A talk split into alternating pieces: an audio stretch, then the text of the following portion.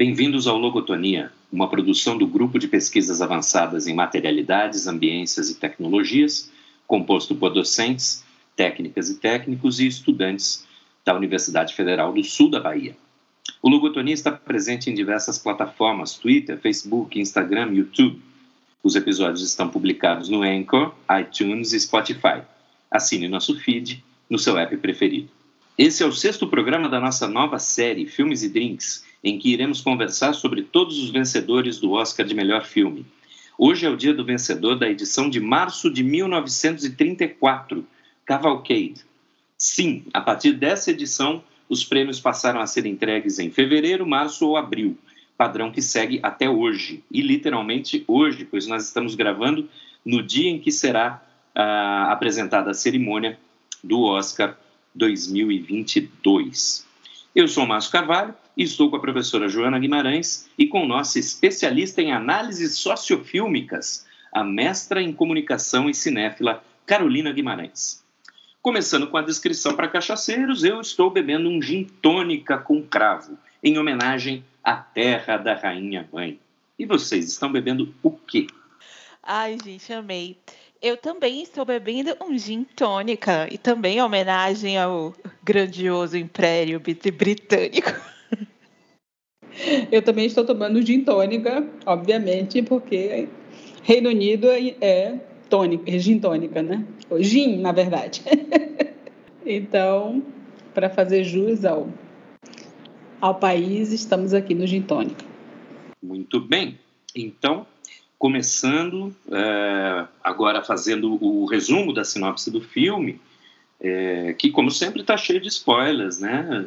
Filme de quase 90 anos atrás.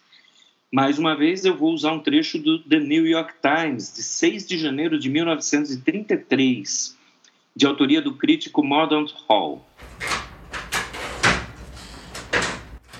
É um filme muito comovente e impressionante que os estúdios Fox produziram a partir da peça de Noel Coward, Cavalcade. Nem por um instante a história, que leva três décadas de vida na Inglaterra, é perdida de vista, apesar da inclusão de cenas notáveis de multidões em guerra e paz. E é um alívio observar que o óbvio foi deixado para a imaginação do espectador. Vê-se a Inglaterra alegre e triste, beligerante e pacífica. Uma Inglaterra com os personagens falando o que pensam. A atmosfera de Londres e de outros lugares foi reproduzida de maneira magistral, desde os dias da Guerra dos Boeres até os dias de hoje. Hoje eu acrescento 1933. Antes de passar a palavra, eu queria falar para vocês que o filme tem uma nota 5.9 no IMDb, inferior aos filmes anteriores, mesma pontuação de Cimarron e acima apenas de Broadway Melody, entre esses que nós assistimos até agora. E o Rotten Tomatoes e o Metacritic não apresentam nota. Finalmente, queria lembrar também que o filme ganhou os Oscars de melhor direção e melhor direção de arte. E aqui eu passo a palavra. Bom, gente, o que dizer desse filme? Esse filme é muito lamentável. Eu dou nota tipo, sei lá, 3 para ele. De 0 a 10, ele merece 3. Ele é muito chato, muito chato. Eu não gostei. E eu acho que ele padece, digamos assim, de vários problemas que a gente discutiu em Cimarron. Acho que ele tem a mesma ambição de Cimarron, de ser um grande épico sobre a passagem do tempo e a instabilidade da modernidade, etc., através da história ali de uma família em particular, de uma família inglesa, mas comete o mesmo erro, que é primeiro pegar o personagem principal e em vez de fazer uma pessoa fazer um símbolo de alguma coisa.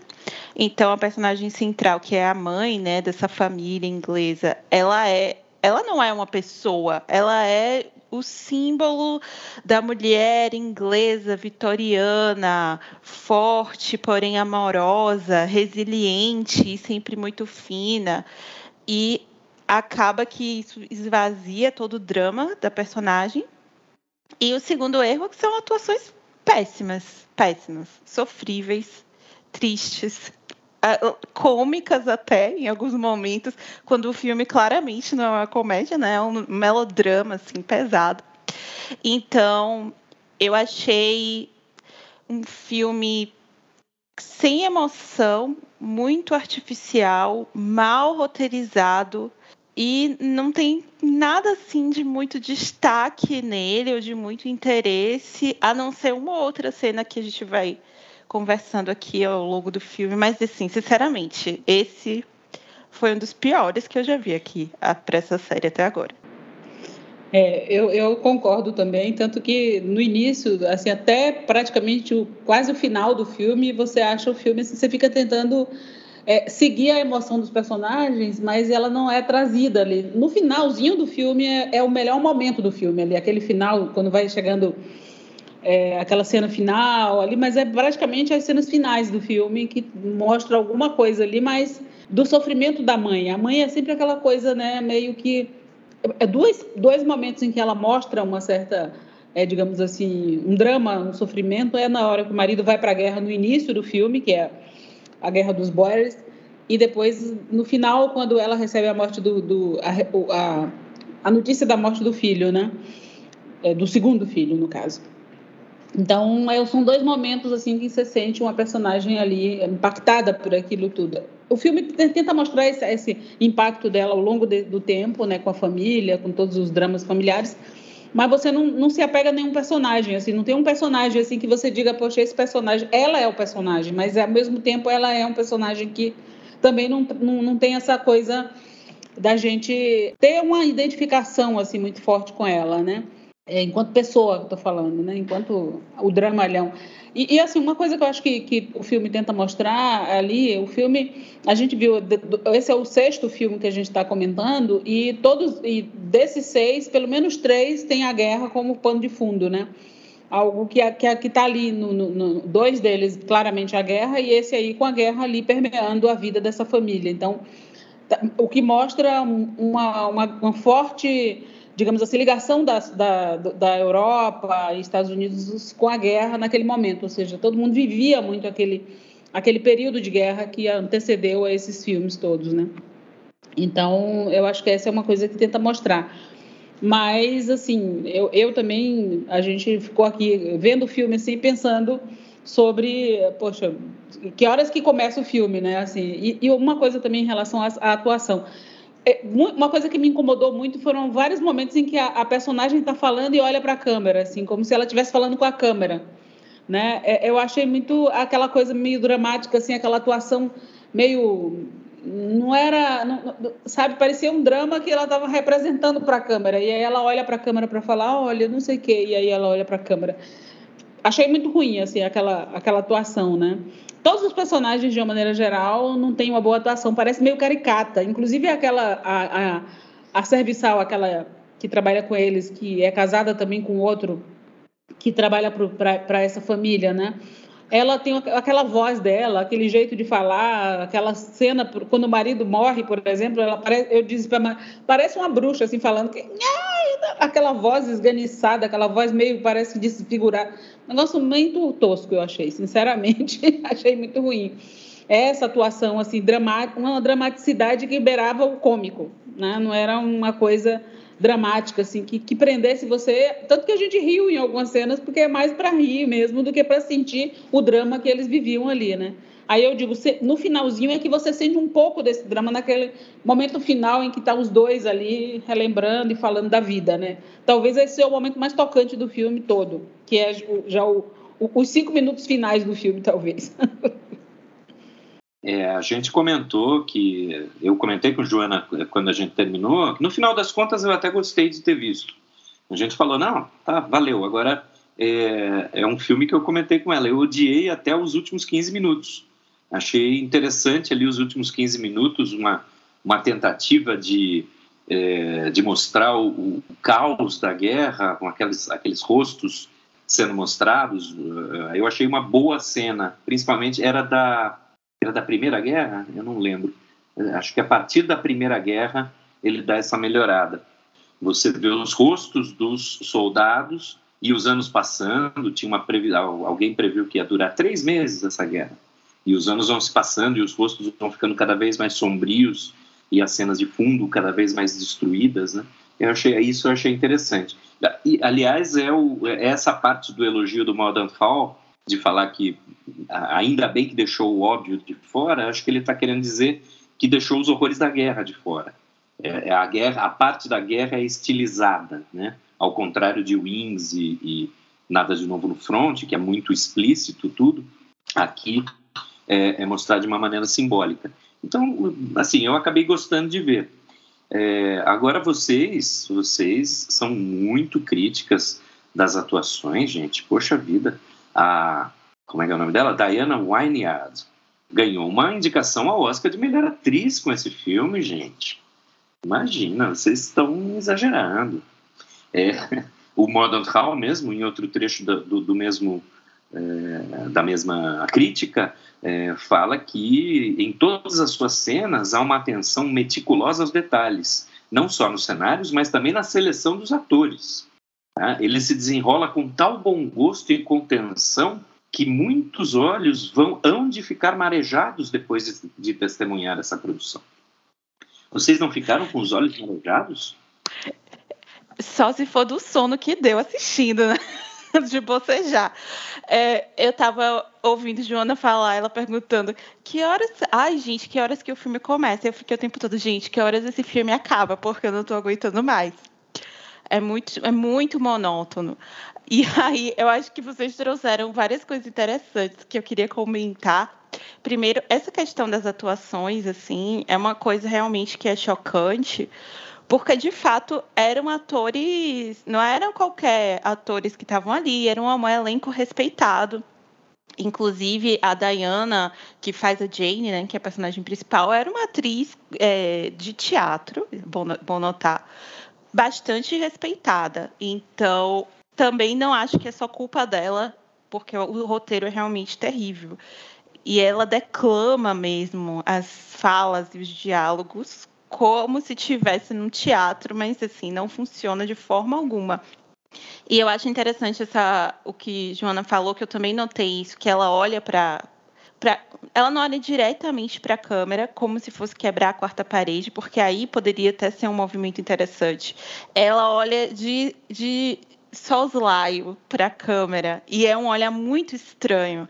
É como se ela quisesse falar com a gente, mas sem cometer, a, digamos assim, a ousadia de, de fato, quebrar a quarta parede e se dirigir à, audiência, né? É muito esquisito, porque soa forçado, ensaiado demais.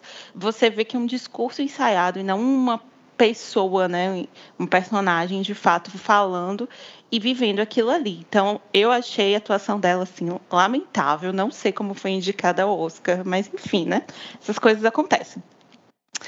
É, Fernanda Montenegro perdeu para é, Jennifer Paltrow por Shakespeare apaixonado. Então, assim, não vamos levar o Oscar também, assim, com o atestado 100% de qualidade, que às vezes eles fazem umas merdas. É, mas ainda nessa situação da atuação, eu vou passar um pouco de pano para Una O'Connor, que faz a personagem de Ellen Bridges, que é a esposa lá do, do mordomo, né? Ele é, tem o mordomo e a empregada que trabalham para essa família. E aí, depois da Guerra dos Boeres, ele sai para abrir o próprio negócio. E a Ellen O'Connor é a atriz que faz a esposa dele. E, na verdade, eu gosto. Eu acho que ela é a menos pior, na verdade, porque é meio que o tom dela de atuar. Eu gosto muito dela. Inclusive, ela faz parte, é uma das minhas personagens preferidas no melhor Robin Hood que já foi feito que é um Robin Hood com Errol Flynn. Vocês têm que ver esse filme. É um filme de 39. O melhor Robin Hood que já foi feito na história da humanidade. E ela faz a ama é, da Lady Marian. E ela é muito engraçada. Então eu vou passar o pano para ela aí. E por fim, quero comentar também que hum, entre as coisas menos piores do filme está justamente essa sequência. Eu achei a sequência da, da guerra, né, da Primeira Guerra Mundial, que é eu acho que talvez o momento que tem mais consegue despertar alguma emoção, porque eu acho que ele faz uma montagem meio experimental ali, é, com aqueles rostos e com ah, tem, é um pouco manjado, né? A cena dos soldados marchando, mas por cima eles vão passando os rostos das, do, e cada vez mais emaciados, cada vez mais desesperançados. E aí eu acho que tem crescendo é, interessante e uma demonstração de fato que é de fato cinematográfica, né? que não é simplesmente alguém declamando um discurso, mas que usa de fato das ferramentas próprias do cinema para demonstrar a emoção e um repúdio à guerra. Então eu acho que essa cena foi interessante, essa sequência ali, mas assim já foi de fato perto do final do filme, sabe? Até ali e depois daquilo ali, praticamente você não consegue sentir uma conexão emocional com ninguém, com ninguém, justamente porque são sketches da vida das pessoas que, na verdade, eles não sabem explorar a dramaticidade do momento e aí acaba virando um filme assim de, de quase tipo de anedotas, sabe? Meio que forçando os personagens a estarem em todos os momentos relevantes do primeiro terço do século XX, o que é artificial e esquisito. Aí, só para concluir essa minha parte aqui, que eu já falei pra caramba, aquela cena do Titanic, sinceramente, gente, não dá. Assim, não dá. O filme já estava indo ladeira abaixo. Quando aconteceu aquilo ali, eu disse, é, não tem salvação. Porque, assim, o primeiro filme, o primeiro filho né, da Jane, que é o Edward, é um jovem que, que meio que você praticamente não tem conexão emocional nenhuma com ele e com a esposa que morre no Titanic. E assim, você conheceu esses dois personagens há dois minutos antes, e aí eles estão, são jovens apaixonados que querem se casar, e aí falam: ai, que legal a gente viajar de navio. E aí corta e aparece 14 de abril de 1912 e um navio. Quer dizer, acabou aí, você já sabe que esse é o Titanic. Não tem, todo mundo assistiu Titanic, o filme que falaremos nessa série, todo mundo sabe. E aí, é, não bastasse isso, tem uma conversa supostamente ali que era para ser tocante dos dois refletindo sobre a morte na lua de mel. Quer dizer, é tipo tudo preparado para saber o que ia acontecer e aí quando eles terminam de falar Aí a câmera foca lá numa boia e tá lá escrito Titanic. Tipo, meu Deus, que choque, né? Ninguém reparou que era isso que ia acontecer. E aí, tipo, nem mostra o acidente, nada. Ele só sai e deixa você com essa situação supostamente dramática. E depois o impacto emocional dessa morte horrível desses dois jovens recém-casados some do filme. Ninguém praticamente fala mais deles, você não vê o impacto disso na família praticamente.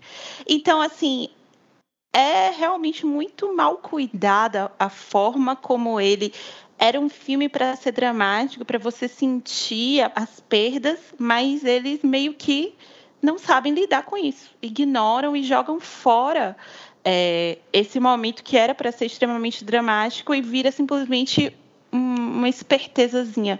Olha só, eles estavam no Titanic, sabe? Enfim, ódio. Vou parar por aqui por enquanto. Comentar rapidamente duas coisas rápido mesmo é, sobre o que Carol falou. É, primeiro, é um filme, é uma, uma peça de teatro, né, é, em que ele se baseia. E aí eu não sei se o erro está na peça ou no roteiro do filme, mas o Titanic saiu de outro porto. Está o porto errado. Se eu não me engano, eles falam que saiu de Southampton mas o Titanic saiu de Liverpool ou é o oposto. Tá, tá, errado. E aí é uma coisa simples, já que você está fazendo um filme histórico, né? É um negócio muito simples é, para você errar numa produção dessa. E outra coisa é o clichê, né? O, o, o tanto que eu comentei com Joana, é, quando apareceu o segundo filho, o filho mais novo, apaixonado pela, pela bailarina, Uh, e eles se dando bem, ah, vamos casar, ah, vamos sair, vamos fugir, vamos ficar junto, tal, não sei o quê. Eu virei para Joana e falei: esse cara vai morrer na próxima cena. É óbvio, né? É, você é a mesma é a mesma a mesma fórmula que o roteiro usou pro pro filho mais velho, ele usou pro filho mais novo.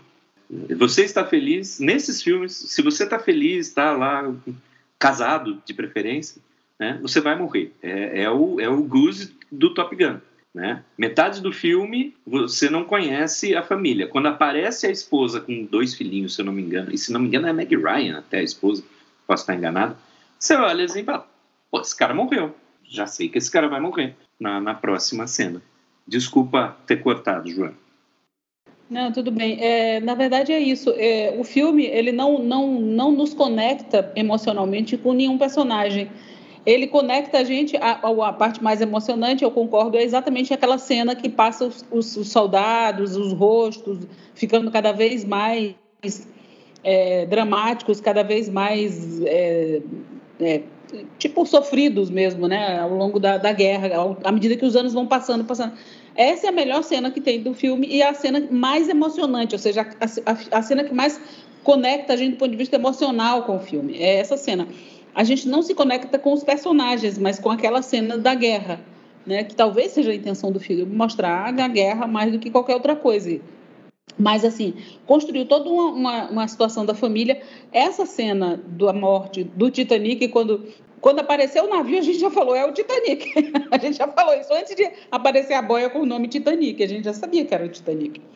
E, e aí, depois que aparece, que, que aparece ali, que ele se afasta e aparece aquela boia com o nome Titanic, corta e passa a cena já na casa um ano depois, dois anos depois, né? Acho que é 1913, 1914, acho que é de 1914, né? Já já com a família ali na casa e tal. E não se fala mais naquele casal. Quer dizer, aquilo era uma, uma coisa para mostrar assim. Porque se era para mostrar o drama, o drama, familiar, se era para mostrar os personagens, a vida, né, o sofrimento que passado por todos os, os acontecimentos que que a família, os sofrimentos e as, as alegrias da família, porque isso conectaria a gente muito mais com, com os personagens, não passa não passa e aí você simplesmente esquece, morreu, tudo bem, morreu, acabou, aí já passando depois que a família já está bem, né, e tal, aparece eles na casa, aparecem as duas mães, a mãe do Edward e da, e da, da, da menina, da, da noiva, da, da mulher do Edward, né, as duas jogando ali e tal, e assim, ah, tudo bem, passou, acabou. Nenhuma conversa, assim, para dizer lembrar dos dois, falar assim do sentimento de perda, nada, nada, não se refere aos dois absolutamente mais, é, sumiram de cena, né? Então, quer dizer, ao fazer isso, o filme também faz com que a gente não tenha nenhuma empatia e nem tenha nenhum sofrimento com a morte deles. Morreu, acabou, dano, dano, morreu, pronto, né? Ele não transmite para a gente o que significou a morte daquele jovem casal, né? Do ponto de vista familiar, do ponto de vista da dor que causou aquela morte e tal. E, e depois vem também a mesma coisa o filho, né? O mais novo, quando vai para a guerra, está lá com aquele romance com a dançarina, lá com a filha dos empregados da casa, né? No caso. E as, a mãe falando, as duas falando ali sobre a possibilidade, a, a, a ex-empregada agora vem, vem dar, anunciar para a mãe, né? A, a, a mãe que era a patroa, é, da, do romance dos dois e ela não, não gosta muito, pelo visto, né? Fica muito ali, né? Dizendo como assim, né? É, e aí havia a notícia da morte do filho e pronto. E aí tem a notícia da morte do filho lá, morreu, pronto. E aí passa já a cena depois eles ali no final do filme já, a última cena. Né? Então assim, você não consegue criar relação, quando você não consegue criar uma conexão com aqueles personagens, do sofrimento deles, porque esse sofrimento não é não é passado, é fica na nossa imaginação. Deve ter sofrido, eu imagino que sofreu, mas a gente não vê isso, né? A gente não vê esse sofrimento. Então é, aí a gente vai ficar emocionado nos últimos minutos do filme, que é quando fica passando aquelas coisas da guerra ali, aquelas cenas e tal. Uma cena que, que me chamou a atenção é quando sai aquela, o, o carro gritando ali, todos pro porão, bombardeio, todos pro porão, não sei o que, e os dois, o, o, o soldado, né, no caso, e a, e a namorada, que é a, a, a bailarina lá, é, fala, dizendo, vamos, não vamos pro porão, vamos pro, pro para o terraço né, do prédio. É, e aí vão os dois lá e ficam lá, olha lá, bombardeio, não sei o que quer dizer. Uma cena assim que eu digo sim, era para a intenção, eu entendi, era para mostrar a guerra, mostrar os horrores, mostrar os bombardeios, mas uma cena assim, sabe, que enfim, mais paciência, né? Como você diz, Carol, é realmente sofrível o filme. A gente chegou uma certa hora do filme que eu ficava assim olhando, gente, vai acontecer o que aqui, né? Aquele início que vão para a guerra e retornam aquela primeira primeira guerra lá da África do Sul, onde eles vão da, da guerra dos Boers.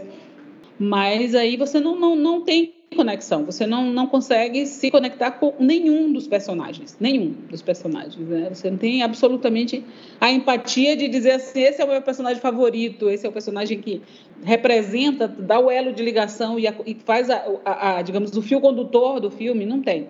Tem a mulher, né, que é a mãe, mas ela não se torna aquela pessoa com quem você olha assim, dizendo, né, com quem você se identifica, né? Não tem. Uma coisa que eu preciso comentar sobre esse romance aí do segundo filho, que é o Joey, com a Fanny, que é a, a filha dos empregados que vira dançarina, é que assim, ela era um bebê em 1900, quando o filme começa, né? Ela, tipo, tinha acabado de nascer. Então, se ele se conhece em 1914, quando ele está indo para a guerra, ela tinha que 14 para 15 anos e era uma dançarina e esse homem adulto tá pegando uma adolescente de 14 anos, então ele é um pedófilo. Assim, achei muito estranho, muito estranho isso aí. Não, ela não teria idade suficiente nem para já ter uma carreira estabelecida e muito menos para ficar saindo com esse homem mais velho, porque ele acho que já tinha devia ter aí quase 10 anos de diferença de idade entre os dois. Então, eu achei muito esquisito esse primeiro encontro deles. E essa cena também, que eles vão para o terraço em vez de ir para o abrigo antiaéreo, é muito engraçada. Acho que ela foi feita só para mostrar o Zeppelin, que, que, tem um Zeppelin jogando bombas na, na cidade. De fato, é uma, é uma boa cena. É, ele filma o Zeppelin ali, aí você fica olhando as bombas e tem um efeito, digamos assim, estético interessante, mas não faz sentido nenhum em termos de roteiro. Uma coisa que me deixou muito chateada com esse filme é que eu estava esperando gostar dele, por isso que eu tô com tanto ódio no meu coração. Porque quando eu li a, a sinopse que eu vi, que era sobre né, vários anos, uma família inglesa. O ódio do meu coração é ótimo. Sim. Aí eu disse, gente, vai ser tipo Dalton Neb, amo Dalton Neb, vou amar esse filme. E ele pega todo esse potencial e descarta, porque eu acho que tem um potencial ali. É uma história que poderia ser profundamente interessante. Eu acho que é de fato um momento, o início do, do século XX é um momento de virada muito importante para a história da humanidade. E ele pega um momento muito crucial, que ele começa justamente é, na Segunda Guerra dos Boeres, que é, digamos assim, o último ano da era vitoriana, que é um momento crucial para o declínio do imperialismo inglês e do domínio inglês das colônias africanas, que justamente ali tem uma, a primeira, os conflitos da da Primeira Guerra Mundial, que vão desembocar na Primeira Guerra Mundial, estavam todos desenhados ali, naquelas guerras imperialistas do final do século XIX. E em nenhum momento o filme sequer se preocupa em minimamente abordar isso porque ali tinha muito material para se fazer um filme muito mais interessante sobre o que ele se propõe, né? Que é essa mudança de, de tempos, que é essa mudança de vida, de mentalidade, de tudo, que é uma sociedade de fato que está realmente se fragmentando num modo de vida que está se fragmentando e que é interessante ver isso e refletir sobre isso, mas que o filme escolhe ignorar várias coisas e acaba virando uma bobagem patriótica ali, principalmente no final, em que aparece do nada umas montagens nada a ver, do tipo, ah, é a modernidade, o século XX, divórcio, divórcio, divórcio, o pessoa sem Deus, uma igreja vazia, mulheres vestidas de maneira sexy, jazz, olha que horror.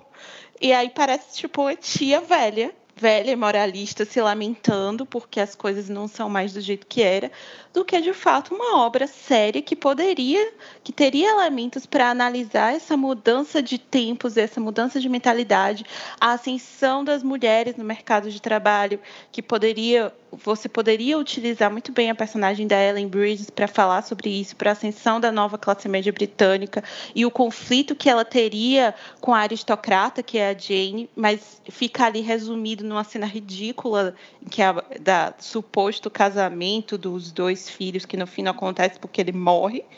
Então ele poderia, inclusive, não morrer, né? E aí você teria uma, de fato, uma discussão interessante para se ver a questão da, da mulher que trabalha, que é a, Fanny, porque é de fato uma realidade após a Primeira Guerra Mundial, de mulheres independentes sozinhas no mercado de trabalho. Mas não tem nada disso. E, inclusive, o filme de 33, um ano crucial da ascensão do, do nazismo, e não tem nada disso, não tem nenhuma discussão social, política, nada, nada. É tipo patriotismo babaca e moralismo. Então, assim, me deixou muito decepcionada. Tá. Não, eu só queria fazer um comentário, porque essa análise que a Carol faz, ela cai muito bem, porque é o seguinte, todos os eventos importantes, eles não são tratados de forma adequada, como você mesma colocou. Não tem nada assim que... E fica naquela coisa extremamente rasa da família, ali dos dramas familiares, mas nem isso, quer dizer, nem mostra o drama. Se é para ser o drama familiar, vamos mostrar o drama familiar de fato ali dá o, o, foco no drama familiar. Não tem o foco no drama familiar, porque não, de fato não existe. Existem fragmentos ali da vida, tal. E é, não tem também essas questões todas que você traz, esses, esses, momentos históricos, as grandes questões que estavam naquele primeiro, primeiro é, os primeiros 20 anos, o primeiro quarto do século XX, né? o primeiro quarto do século XX, basicamente, que se passa toda a história várias questões importantes que não foram tratadas, foram simplesmente nem foram mencionadas, né? Por exemplo, a, Guerra dos Boeres foi, foi para lá, os dois foram lutar, voltaram e ninguém se referiu àquilo. O que, que foi aquilo, afinal? O que, que era aquela guerra?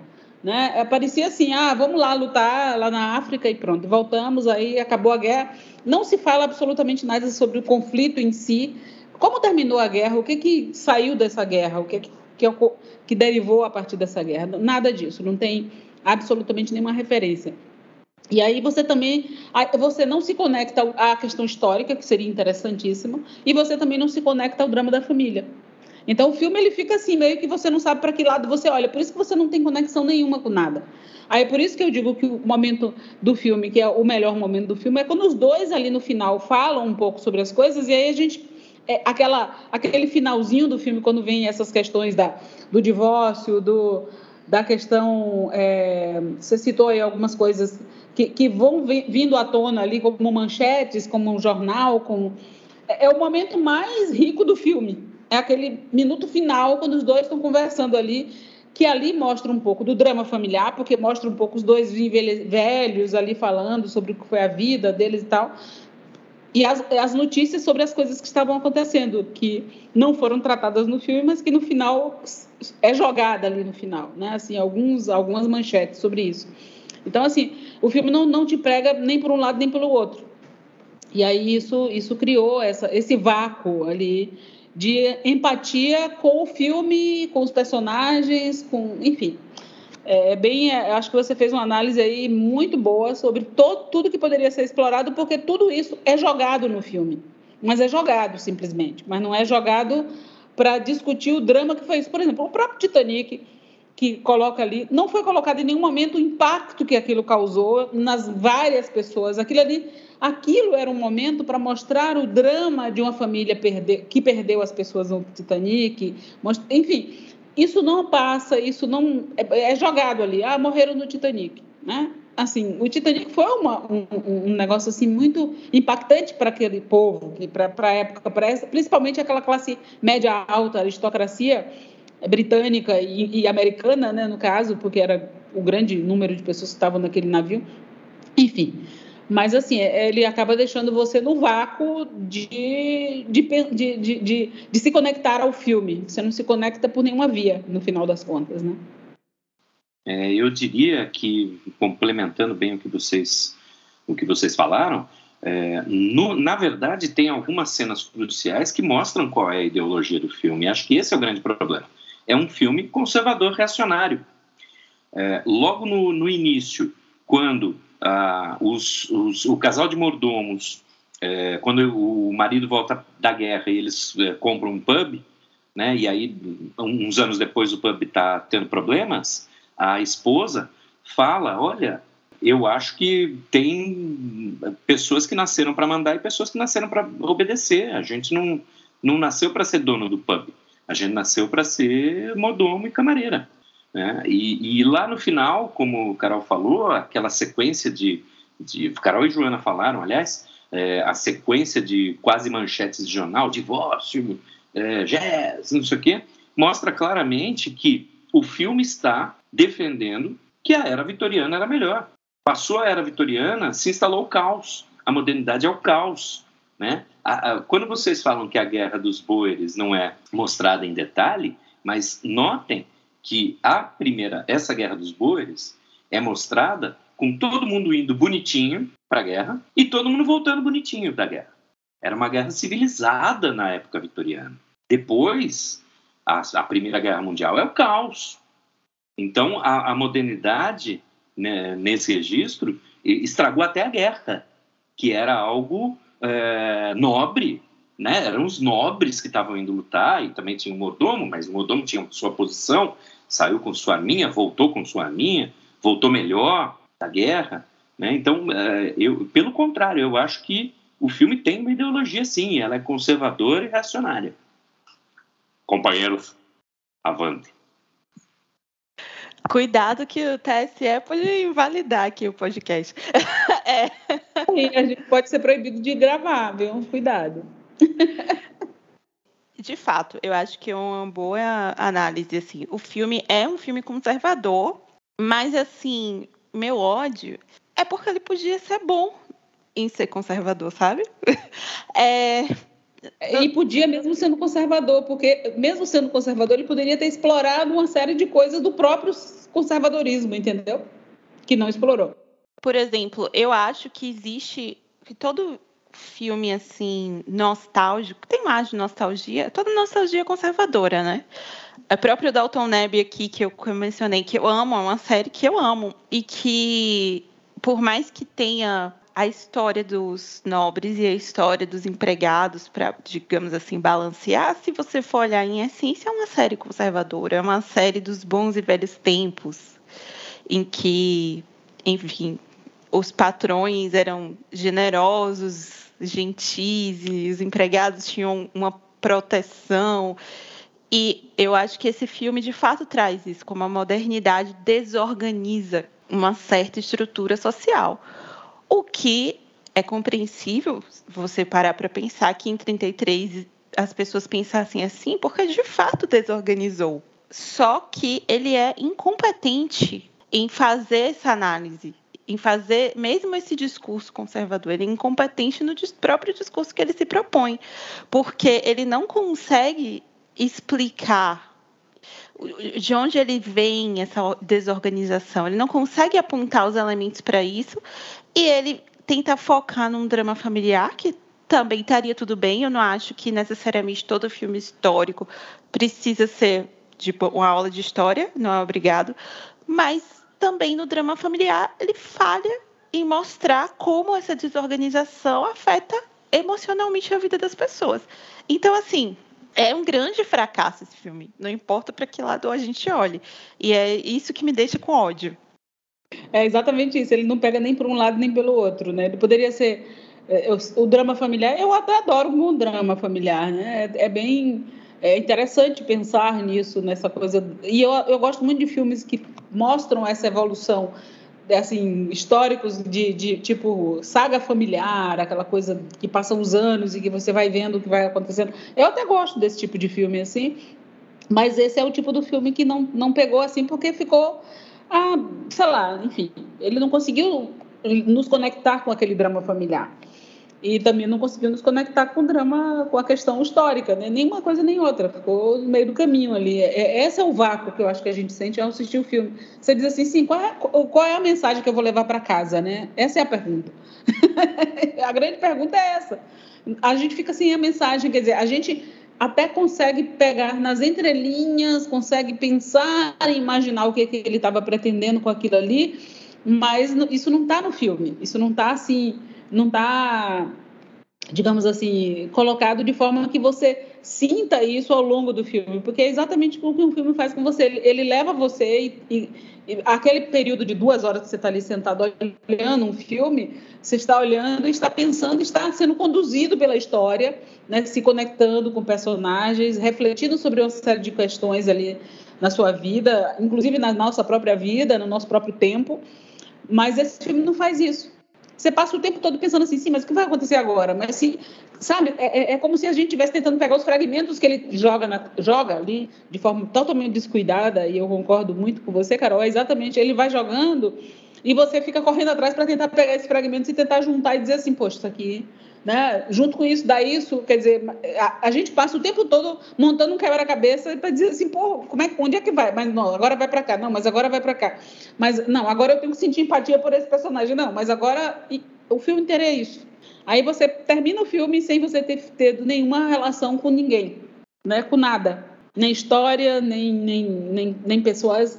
Pessoas, que pessoas daquela, desse conjunto de personagens você se conectou no filme? Quem foi o seu personagem favorito? Um filme tem isso, tem um personagem favorito. A gente não tem nesse filme um personagem favorito. Eu diria, poderíamos dizer a mãe, não me conectei com a mãe. O pai também não. Os filhos, os empregados, assim, eu estou falando do ponto de vista de você criar aquela relação que a gente cria com os personagens né? quando a gente assiste um filme, quando a gente assiste um... quem que eu gostei mais no filme, não sei, não sei dizer. Para encerrar, não precisa assistir esse filme. Se você quer ver um filme sobre uma família britânica e a passagem do tempo no início do século XX, assista Dalton Abbey. E se você quer só ver um filme divertido, assista As Aventuras de Robin Hood de 1939, que é muito mais jogo. Muito bem. Acho que a gente pode ir para o encerramento. Antes de passar algumas informações a mais, eu queria só dizer: Carol falou do, da cena, a gente falou da cena do, do topo do, do prédio com o Zeppelin, né, com o dirigível. E eu queria lembrar que o Wings manda beijos, viu? Porque as cenas de aviãozinho, de dirigível desse filme, olha, não chega perto da qualidade do Wings, não chega nem perto. É, inclusive, mesmo as marchas de soldados, etc. Muito bem, mas eu queria terminar de uma maneira um pouco diferente. É, primeiro dizer, falar quais são os concorrentes desse ano, né, de 1934, é, ao Oscar de melhor filme, né, que o Cavalgada é, superou. Uh, o filme Rua 42, uh, é, o filme Adeus às Armas, o filme Fugitivo, que é I'm a Fugitive from a Chain Gang. Eu não conheço esse filme, mas eu, me sou algum, alguma, alguma coisa. Eu tenho a impressão que é um filme bastante conhecido. Dama por um Dia, que já é um filme de Frank Capra, Capra perdão. o filme chamado As Quatro Irmãs aqui no Brasil, que na verdade é o Pequenas Mulheres, a primeira versão de Little Women com Catherine Hepburn, uh, Os Amores de Henrique VIII, Uma Loira para Três com Mae West e Cary Grant, uh, O Amor Não Morreu e State Fair. Eu não conheço boa parte desses filmes, mas alguns nomes soam alguma lembrança. Agora, esse Cavalcade foi o filme de segunda maior bilheteria de 1933. E aí eu pergunto, alguma de vocês quer chutar qual foi o primeiro, a, a maior bilheteria de... Não faço ideia. King Kong. King Kong foi lançado em 33 e foi a maior bilheteria do ano. Tem um Oscar para King Kong. Justice for King Kong. Pois é, podemos lançar uma campanha póstuma, né? Justiça para King Kong, pô. Não, é, é, porque eu acho que o, a temática ali, né, é primeiro a questão inglesa ali, a morte da rainha, da rainha Vitória, a, o século XX, a guerra, a família aristocrática né, inglesa, tem um apelo muito maior. E tem aquela história ali da guerra, aquelas, acho que esse apelo ali é, fez do filme o ganhador do Oscar, porque a, eu digo assim que nessa primeira primeiro quarto do século XX estava muito dominado pela temática da guerra e tudo que se referia a ela, que trazia, apesar do filme ter várias outras passagens também, é, isso pegava muitas pessoas, né? Aquele, aquele sensação da, da, da guerra, né? Do, do, sofrimento que foi, da, né? Enfim, né? eu acho que isso isso levou muito essa coisa da e as pessoas gostavam dessa saga familiar, aquela coisa das pessoas sobre, né, meio a resiliência da vida, né? Eu não sei, acho que talvez por aí, né? Tenha sido o vencedor do Oscar, porque, e tenha tido uma grande bilheteria, né? Mas foi um surto coletivo isso, porque se fosse assim pela guerra, dava para Deus as Armas, que é um filme muito melhor. E eu garanto para vocês que o filme da semana que vem é bem mais divertido. e uh, espero, quero que vocês uh, abram os microfones para a gente se despedir, agradecendo quem está acompanhando a gente. Eu sempre agradeço Carolina e Joana. Até mais. Até mais, pessoal. Ok, pessoal. Continue acompanhando a gente, tá?